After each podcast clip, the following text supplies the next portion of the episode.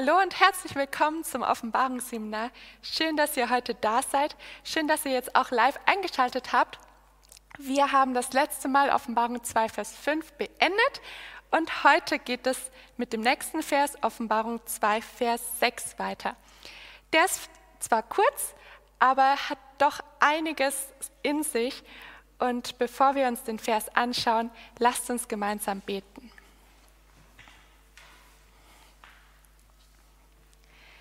Lieber Vater im Himmel, ich danke dir so sehr, dass wir weiterhin die Gelegenheit haben und die Möglichkeit haben, dass wir Offenbarung studieren dürfen. Herr, wir können aus uns heraus dein Wort gar nicht verstehen. Wir brauchen den Heiligen Geist. Wir brauchen ein erneuertes Herz von dir. Aber danke, Vater, dass du uns all das zur Verfügung stellst. Danke, dass wir von dir lernen dürfen. Und selbst im Himmel werden wir noch weiter von dir lernen. Das ist so kostbar. Das ist so stärkend. Herr, bitte schicke uns jetzt den Heiligen Geist. Im Namen Jesus. Amen.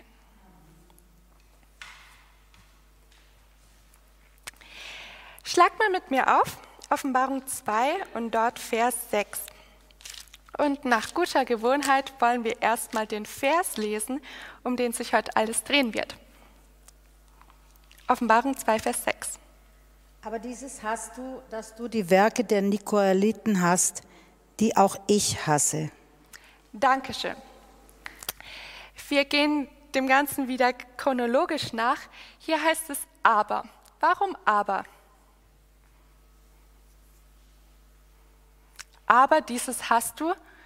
Das heißt, es muss etwas mit dem zu tun haben, was davor steht. Okay.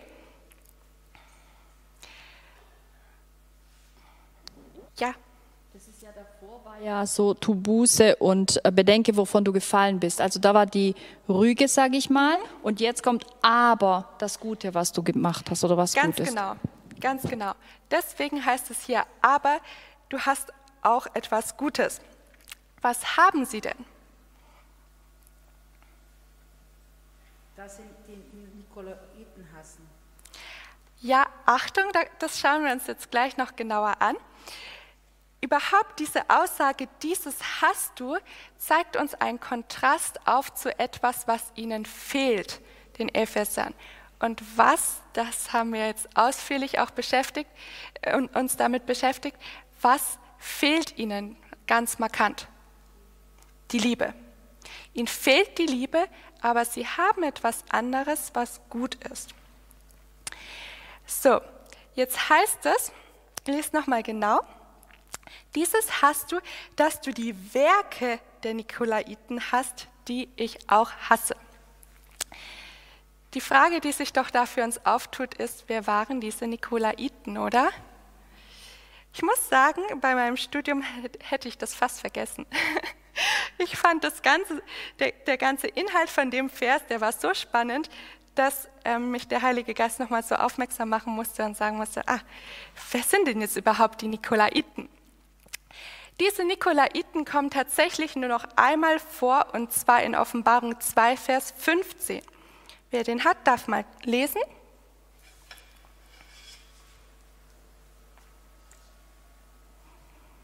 Offenbarung 2, Vers 15.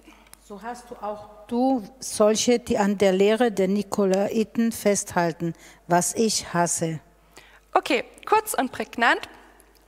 Wir wissen noch nicht so ganz, was jetzt diese Lehre beinhaltet, aber wir wissen, die Nikolaiten haben sich dadurch ausgezeichnet, dass sie etwas Bestimmtes gelehrt haben.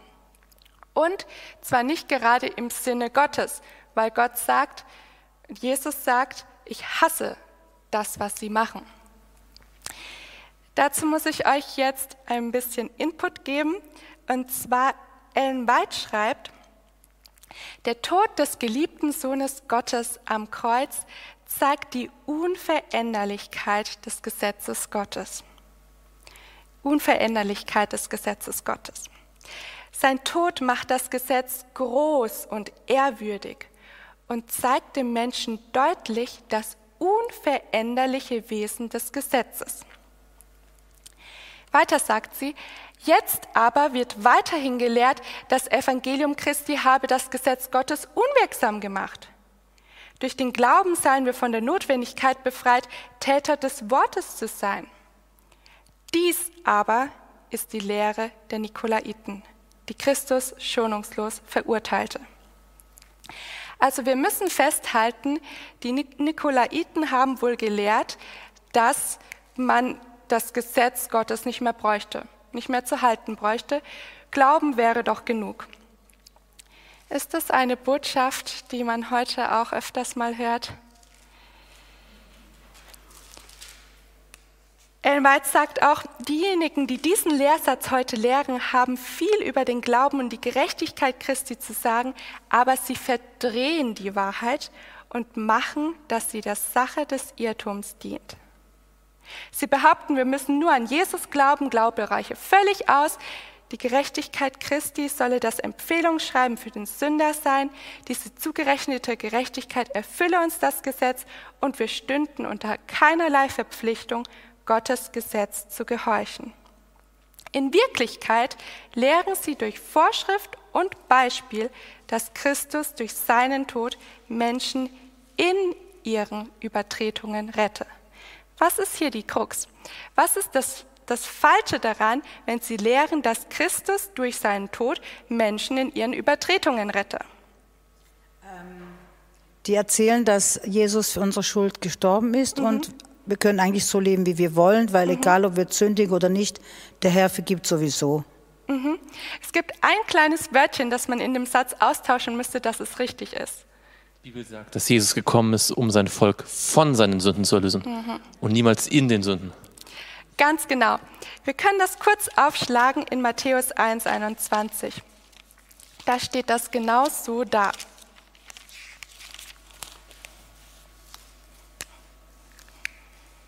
Matthäus 1, 21.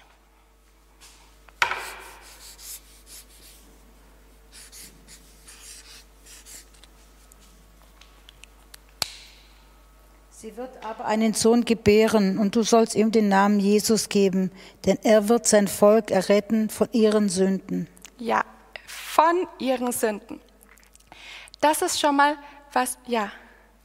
Kann ich kurz noch, ein, äh, sorry, ja. kann ich kurz noch einhaken, weil das ist interessant mit der Definition, was die Nikolaiten eigentlich sind. Mhm. Ähm, das ist ja deswegen spannend, weil wir in der Bibel jetzt keinen so direkten Vers haben, der sagt, die Nikolaiten haben das und das geglaubt. Wir haben zum Glück Ellen White, aber ähm, ist interessant, man kann so über eine Ecke vielleicht das auch aus der Bibel direkt herausbekommen. Ähm, und zwar heißt es ja in Vers 6, dieses hast du, dass du die Werke der Nikoliten hast, die auch ich hasse. Wenn man sich jetzt fragt, was hasst Jesus, dann kommt man zu Hebräer Kapitel 1. Oder hast du den vielleicht noch? Hebräer Kapitel 1 und dort Vers 9. Da heißt es über Jesus, du hast Gerechtigkeit geliebt und Gesetzlosigkeit gehasst. Darum hat dich, oh Gott, dein Gott gesalbt mit Freudenöl mehr als seine Gefährten. Also was Jesus hasst, ist Gesetzlosigkeit. Mhm. Demzufolge, wenn er ihre Werke hasst, sind das Werke der Gesetzlosigkeit. Und wenn er dann, wie wir gelesen haben in 2.15, glaube ich, war das, ihre Lehre hasst, dann behandelt also ihre Lehre Gesetzlosigkeit in einem positiven Sinn. Mhm. Und damit kommt man automatisch dazu, sie müssen also gelehrt haben, dass man das Gesetz übertreten kann und gleichzeitig ein Kind Gottes sein kann was Jesus hasst, denn er hasst die Sünde. Mhm. Ja, danke schön. Ah. Ich weiß jetzt nicht, ob das dazugehört, aber wenn du jetzt in Offenbarung 2, Vers 16, da steht ja, tut Buß, äh Quatsch, in 15, so hast du auch solche, die an der Lehre der Nikolaiten festhalten, was ich hasse. Aber davor 14 ist auch, dass sie, aber ich habe so äh, ein weniges gegen dich, dass du dort solche hast, die an der Lehre Biliams festhalten, die den Balak lehrte, deren Anstoß zur Sünde vor die Kinder Israels zu legen, sodass sie Götzenopfer aßen und Unzucht treiben. So hast du auch, so hast du solche, die an der Lehre Nikolaiten. Also ja, das ist ja, ja auch da. Das, das hängt zusammen. Es freut mich, dass ihr da so mitdenkt und euch auch einbringt. Wir wollen jetzt mal ins Alte Testament gehen und uns noch mehr Gedanken machen darüber, ähm, was es heißt, Werke oder sündige Werke zu hassen. Zweite Chronik 19 und dort Vers 2.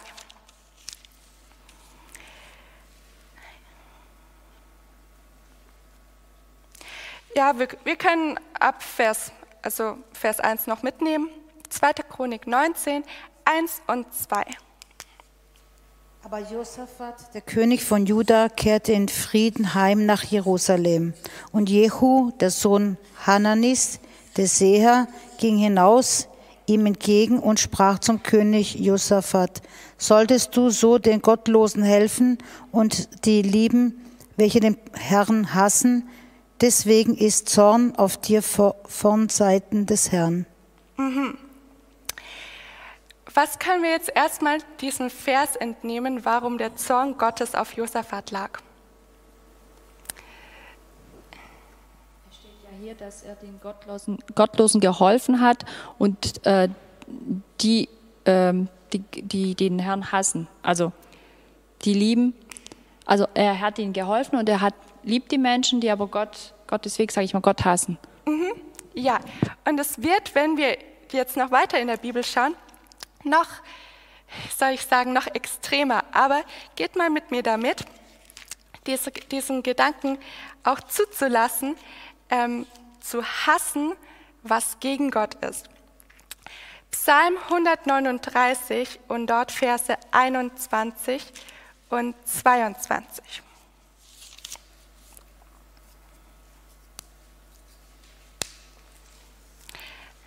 Nicht wundern, der Ausdruck hier ist sehr stark. Wir klären das gleich auf. Psalm 139, 21 und 22.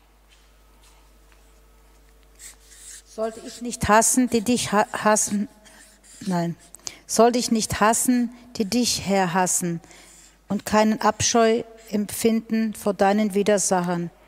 Ich hasse sie mit vollkommener Hass, sie sind mir zu Feinden geworden.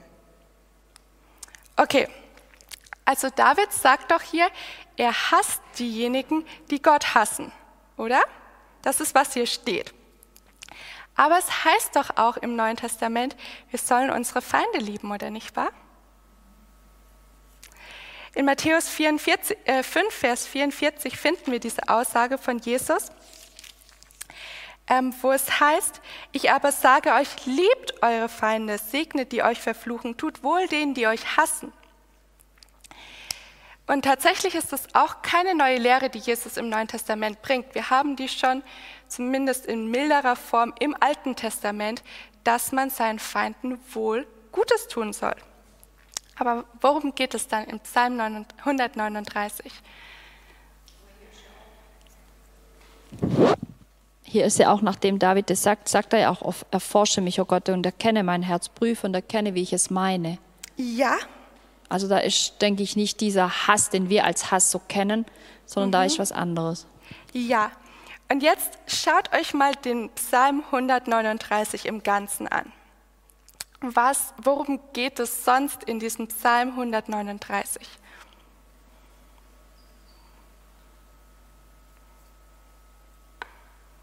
Wenn ihr einfach mal so ein bisschen die ersten Verse ähm, lest, dann ist doch der Eindruck ein ganz anderer, als wir jetzt hier in Versen 21 und 22 haben.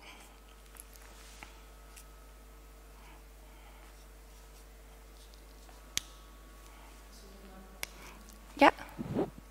Vers 139 ist ja, wie Gott den Menschen geschaffen hat. Er kennt ihn durch und durch. Gott, Gott kennt jeden und er hat ihn auch gemacht. Mhm. Er weiß schon, was er denkt, was er, was er macht, was, was er bevor wir überhaupt aufstehen, weiß Gott schon Gott, was wir oder sagen, weiß schon Gott, was wir sagen möchten. Ganz genau. Gott kennt den Psalmisten und der Psalmist sagt, Herr, du bist es, ähm, der, der mich geschaffen hat, wie du jetzt gesagt hast, der mich genau kennt, der mich erforscht. Es geht hier um eine ganz enge Beziehung zwischen dem Psalmisten und Gott. Ganz eng. Und wenn er jetzt sagt, in diesem Zusammenhang sollte ich nicht hassen, die dich hassen und keine Abscheu empfinden vor deinen Widersachern, dann ist es ungefähr so, dass er, ähm, als ob er so zwei Seiten aufmachen würde. Und er sagt, Herr, ich stehe auf deiner Seite. Es gibt noch diejenigen, die gegen dich sind, aber ich will auf deiner Seite sein, ich will zu dir gehören. Vielleicht kennt ihr das, manchmal ist es so, ähm, in der Diskussion zum Beispiel, wenn es zwei Meinungen gibt, dann stellt man sich doch gerne auf die Seite von demjenigen, dem man vertraut und ähm, mit dem man sonst auch übereinstimmt. Und er macht hier so dieses, diese zwei Fässer auf. Es gibt diejenigen, die gegen dich sind. Ich will es nicht sein. Er, er sagt so ungefähr auch, ähm, wenn, er, wenn er meint, ähm, ja, dass er Abscheu empfindet und dass sie ihm zu Feinden geworden sind, dass er seine Freunde nicht woanders suchen möchte, sondern ganz Gott loyal ist, Gott treu ist. Und jetzt wollen wir uns auch die Frage stellen, kann es, ja, achso, ich dachte, du wolltest was sagen. Ja, aber ich weiß nicht, wo es steht. Es steht ja auch, war das irgendwas was mit das böse Hassen? Gesetz, das ist, Gesetzesübertretung ist das böse Hassen. Oder irgendwie, nee, Gesetzesübertretung, irgendwas war es mit böses Hassen, aber ich weiß gerade nicht mehr, was. Okay, ja. Sprüche 8. Sprüche 8, Vers 13 ist das. Ähm.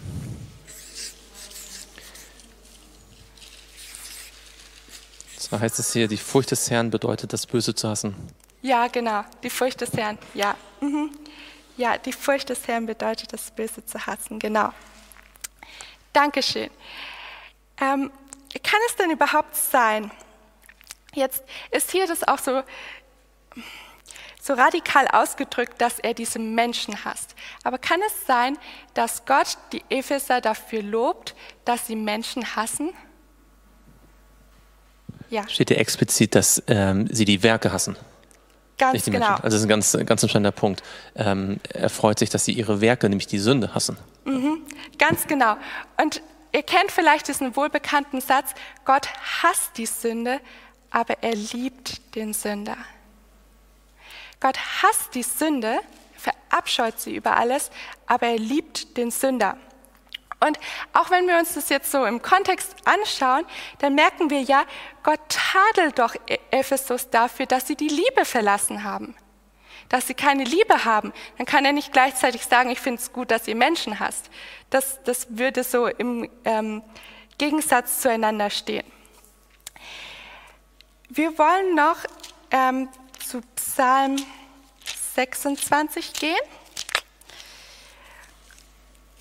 Ja, und in dem Psalm 26 wird uns diese Idee, ähm, dass man von gewissen Leuten dann dennoch Abstand nimmt oder auch vor allem von Sünden sich distanziert, noch deutlicher. Psalm 26 und dort die Verse 4 und 5. Ich sitze nicht bei falschen Leuten und gehe nicht um mit Hinterlistigen. Ich hasse die Versammlung der Übeltäter und sitze nicht zusammen mit den Gottlosen. Ja, okay. Hier geht es zwar auch wieder um Menschen, aber es heißt die Versammlung von Übeltätern oder ich sitze nicht mit den Gottlosen zusammen. Wir keinen Umgang mit den Hinterlistigen auch haben. Und da merken wir, es geht eindeutig darum, in wessen Gesellschaft ich, mir, ich mich aufhalte, oder?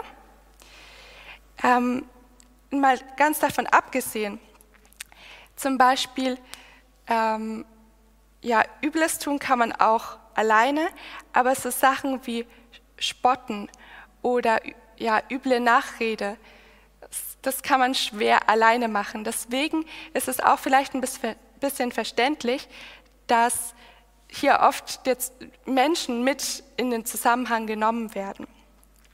Es geht darum, in wessen Gesellschaft halte ich mich auf. Und wenn wir jetzt noch in den Psalmen bleiben, Psalm 101. Ja. Es gibt da ein Sprichwort, das heißt, zeig mir deine Freunde und ich sage dir, wer du bist. Mhm. Ja. ja, ganz genau, das ist hier auch treffend. Dass, ja, dass es sich eben, ähm, dass es davon abhängt, mit was ich mich beschäftige. Psalm 101 und Verse 3 bis 5.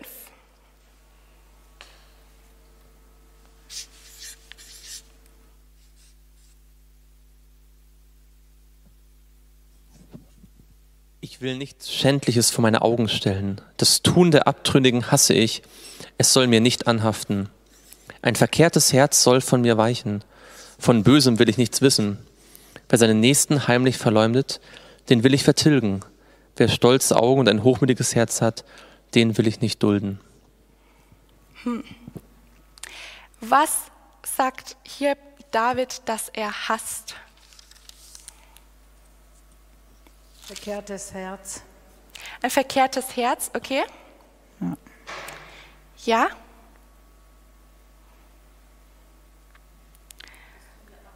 Das Tun der Abtrünnigen. Seht ihr die Parallele zu Ich hasse die Werke der Nikolaiten?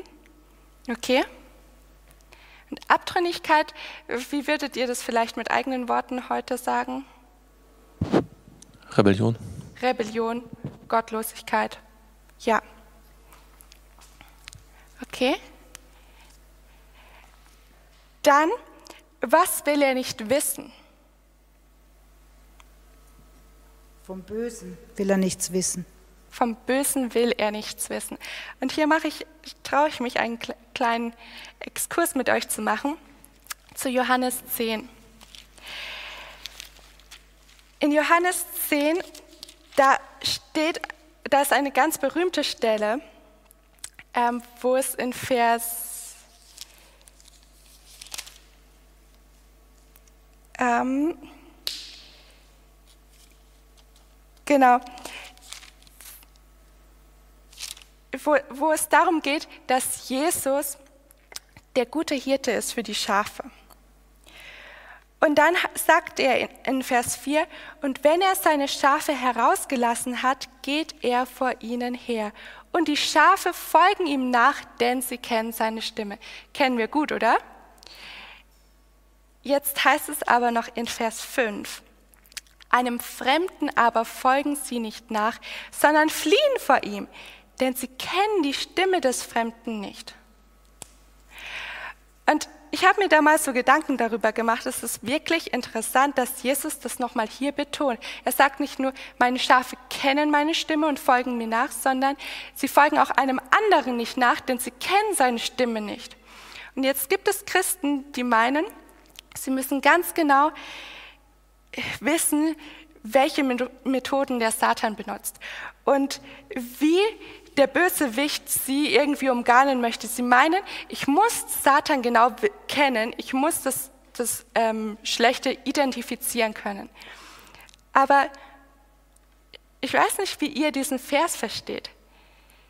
Wenn Gott, wenn Jesus sagt, ähm, sie kennen seine Stimme nicht, dann, dann hat das einiges zu bedeuten. Die Schafe, die hören was, was ihnen völlig unbekannt ist, wo, also es kommt jemand und es ist für sie so neu, dass sie gleich sagen können, nee, das ist nicht der Hirte. Und deshalb ist es mein Rat, wir haben, schon allein wenn wir Literatur anschauen, wir müssen nicht so viel schlechte Literatur gelesen haben, um zu wissen, was gute Literatur ist. Wir müssen unsere Zeit nicht damit vergeuden, dass wir ja irgendwelche ähm, Verschwörungen oder sonst was aufdecken können. Nein, es reicht zum, also zum allergrößten Teil, wenn wir die Stimme des guten Hirten kennen. Ja.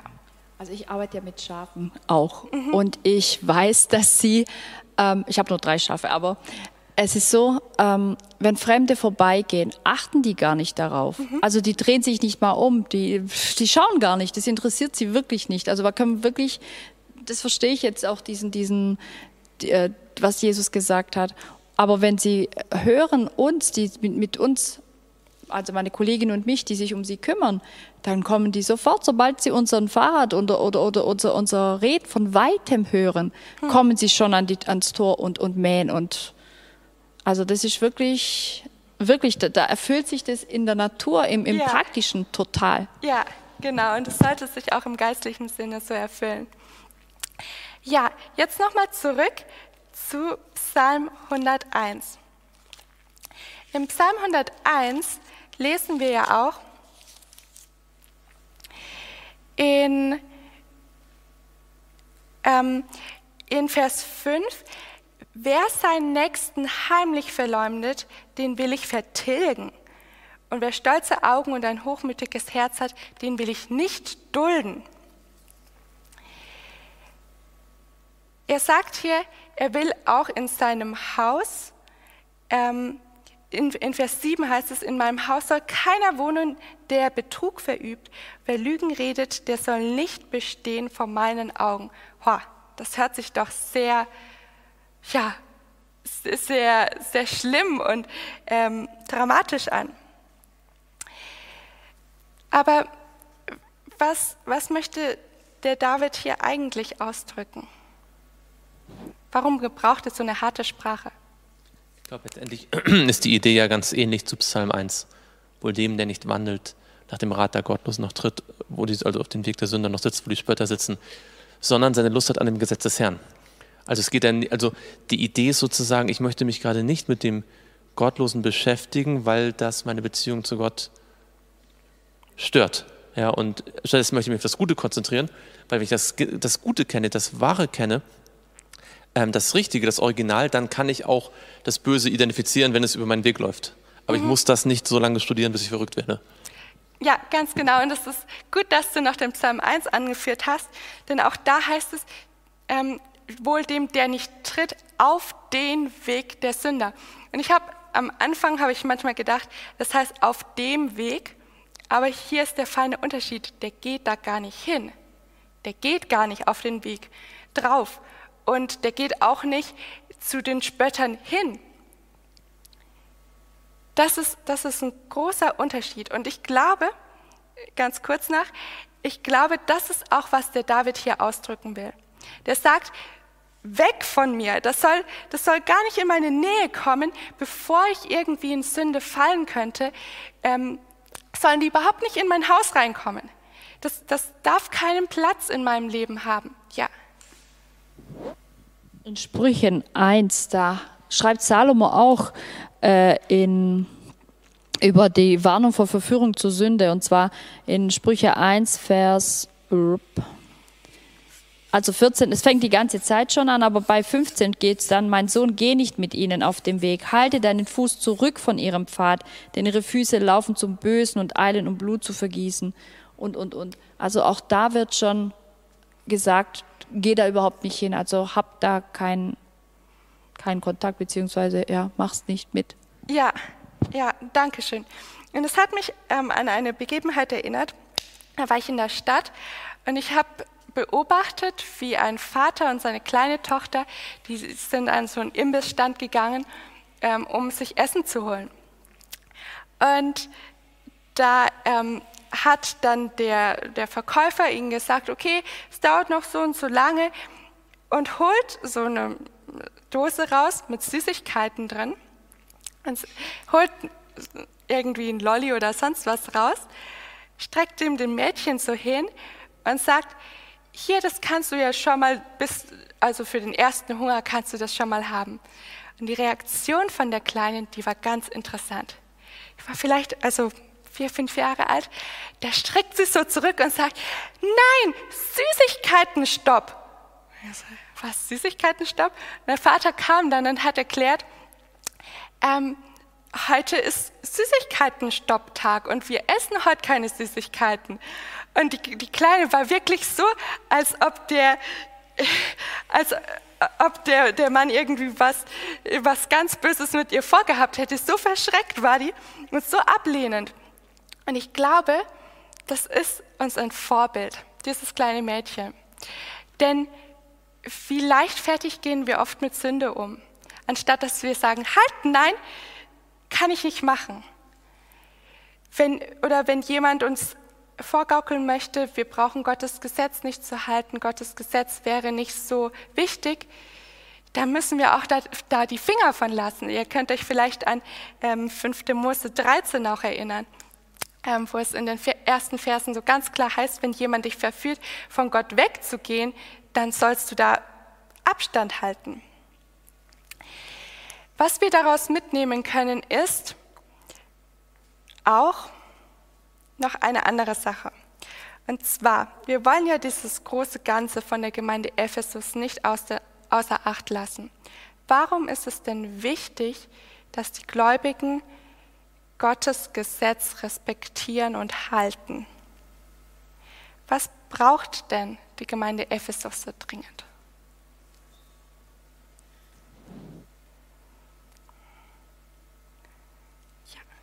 Sie haben die erste Liebe verloren. Die erste Liebe präsentiert, also stellt diese Liebe zu Gott dar, die von Gott eigentlich selbst kommt. Und diese Liebe Gottes drückt sich ja an seinem Gesetz aus. Es heißt ja, ähm, dass die, wenn die Gesetzlosigkeit überhand nimmt, wird die Liebe erkalten. Ja. Da haben wir diesen Zusammenhang in Matthäus 24. Ganz genau. Da ist ein ganz enger Zusammenhang. Und das andere, der weitere Zusammenhang vielleicht ist auch noch, dass sie den Heiligen Geist auch gebraucht haben.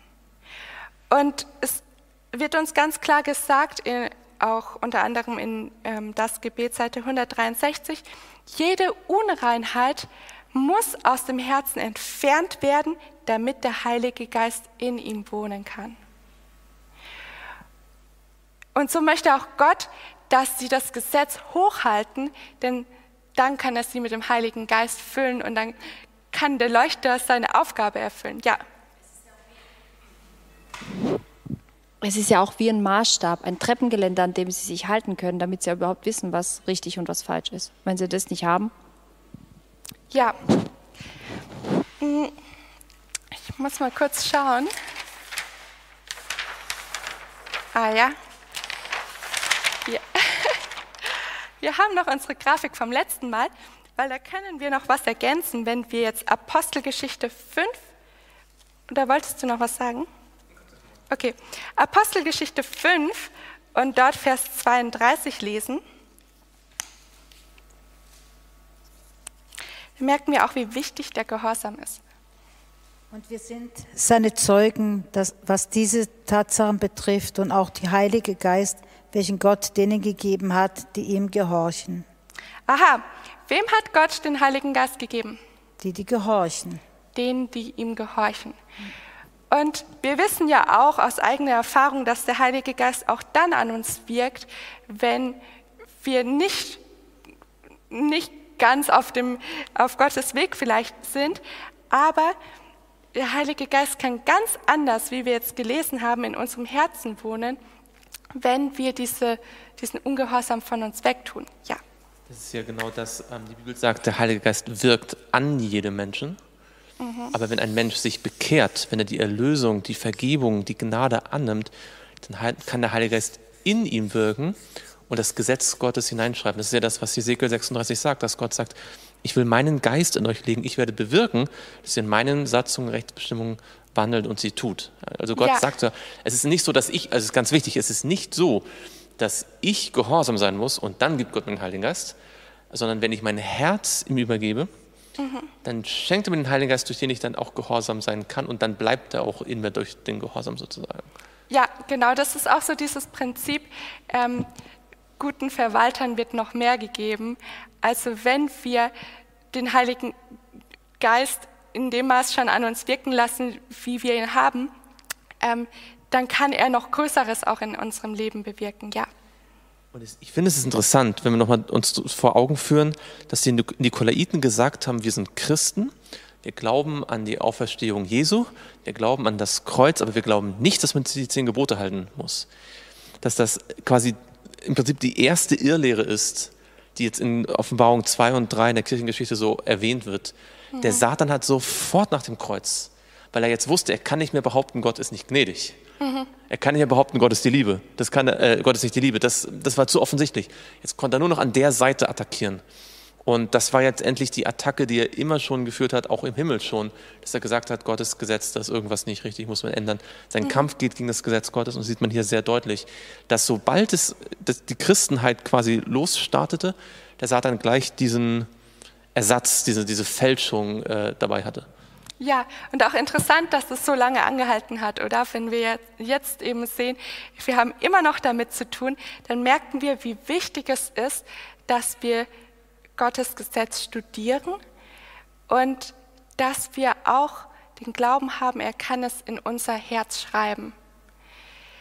Weil das ist wirklich so eine Sache, dieses, ähm, ich kann es ja doch nicht halten oder es ist nicht so wichtig, die immer wieder Christen konfrontiert, sehr kontrovers geworden ist. Ja, genau.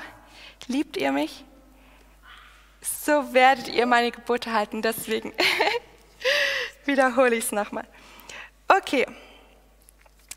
Ähm, auch 2. Johannes 1, also 2. Johannes Vers 9 und 10.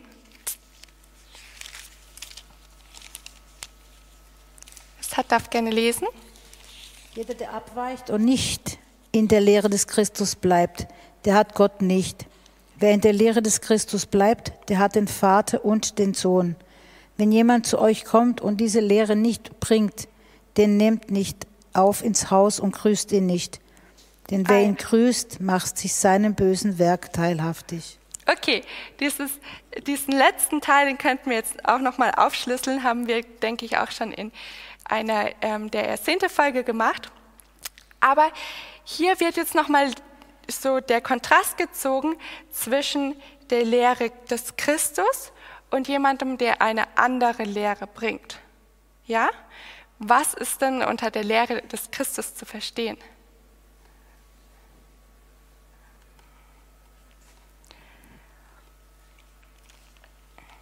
Ja. Das ist all das, was Jesus auf Erden gelehrt hat und da er das gesamte Alte Testament gelehrt hat und sein eigenes Predigen und Leben mit dem Alten Testament verbunden hat, ist also quasi letztendlich und durch dann den Heiligen Geist auch die Apostel nach seiner Himmelfahrt noch Dinge aufgeschrieben haben. Also es ist das, was die Bibel sagt, weil Jesus das Wort Gottes und die Bibel ist das Wort Gottes. Ja, genau. Wir können das auch noch an einem Vers festmachen in, ähm, das ist Johannes 7, Vers 16 und 17. Da merken wir nochmal, Jesus hat ja nichts Neues gebracht. Jesus hat ja jetzt nicht, ähm, nicht gesagt, okay, der Vater hat so gedacht, ich mache jetzt mein eigenes Ding, sondern in dem Johannes 7, Vers 16 und, ähm, ja, 16 und 17 wird das ganz klar. Jesus antwortete ihnen und sprach, meine Lehre ist nicht von mir, sondern von dem, der mich gesandt hat. Wenn jemand seinen Willen tun will, wird erkennen, ob diese Lehre von Gott ist oder ob ich aus mir selbst rede. Ja, also Jesus sagt selber, es gibt also es gibt eigentlich gar nicht die Lehre Christi, denn das ist, was die Bibel schon die ganze Zeit gesagt hat. Das ist, was Gott selber auch sagt. Denn Jesus sagt ja nichts anderes als das, was er von Gott gehört hat. Und deswegen ist es auch wichtig, dass wir ähm, uns ganz klar daran halten, dass das Gesetz von Jesus zwar erfüllt, aber nicht aufgelöst worden ist. Wie, wie geht es euch, das jetzt noch zum Schluss, wie geht es euch damit, wenn Gott sagt, die Werke, die ich auch hasse? Was drückt Gott damit aus? Dass wir es auch hassen sollen. Okay, ja, das ist nochmal eine Verstärkung von diesem Lob, ja? Das bedeutet, dass Gott die Sünde wirklich hasst. Mhm. Er hasst sie wie die Pest, mhm. weil Sünde Menschen kaputt macht, Beziehungen kaputt macht, Familien kaputt macht, Gemeinden kaputt macht.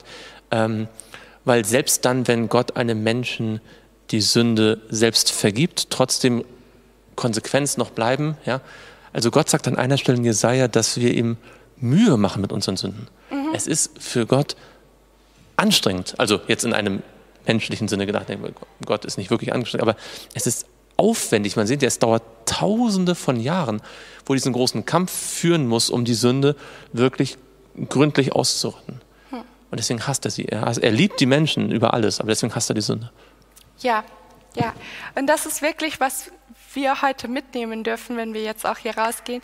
Dieser Gedanke, Gott hasst die Sünde, aber er liebt den Sünder. Deswegen, wie wir vorhin gesagt haben, dieser Unterschied zwischen ähm, den Werken der Nikolaiten und der Nikolaiten selber. ich finde auch dieses, die Werke, die ich auch hasse, oder dass du es hast, was ich auch hasse, das, das zeigt auch, Gott identifiziert sich in diesem Punkt mit den Gläubigen. Es ist so, so, als ob er sagen würde, mir geht es genauso, ich, ich kann gut nachempfinden, was ihr auch für eine Mühe damit habt, dass ihr Menschen in euren Reihen habt, die ihr Lehren verbreiten. Ja. In Galater 1, Vers 6 bis 8, da ist ja auch, wenn jemand ein anderes Evangelium, also da steht ja, mich wundert, dass ihr euch so schnell abwenden lasst von dem, der euch durch die Gnade des Christus berufen hat zu einem anderen Evangelium, während es doch kein anderes gibt. Nur sind etliche da, die euch verwirren und das Evangelium von Christus verdrehen wollen. Aber selbst wenn wir oder ein Engel vom Himmel euch etwas anderes als Evangelium verkündigen würden, als das, was wir euch verkündigt haben, der sei verflucht. Also das ist wirklich, das ist nicht nur so, äh, ja, es ist nicht so schlimm oder es kann mal passieren oder sein, sondern er sei verflucht. Also es ist wirklich sehr schlimm. Ja, ja das ist wirklich, wir, wir brauchen diesen Abstand davon. Wir müssen das ähm, auch klar identifizieren können, aber jetzt wieder nicht das, indem ich nur das Schlechte, ähm, dem Schlechten nachgehe, sondern das ist auch wichtig, dass wir wissen, was unsere Lehre ist, was wir glauben. Denn dann können wir ähm, das schneller identifizieren zum einen und ganz klar davon Abstand nehmen, was Sünde ist. Gut, mit diesen Gedanken wollen wir für heute schließen. Lasst uns noch einmal gemeinsam beten.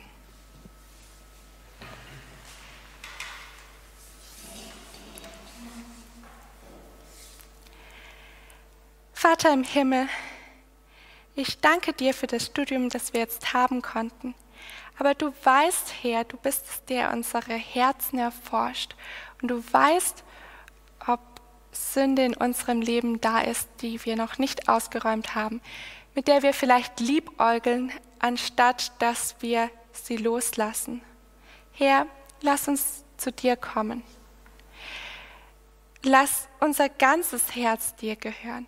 Lass den Einfluss vom Heiligen Geist in unserem Leben noch über die Maßen zunehmen. Vater, ich danke dir, dass du uns dein Wort und die reine Lehre gegeben hast. Danke für den Heiligen Geist und für, auch für den Gehorsam, den du uns schenkst. Bitte befähige du uns noch mehr, dass wir dich ehren mit allem, was wir tun. Im Namen Jesus beten wir das. Amen.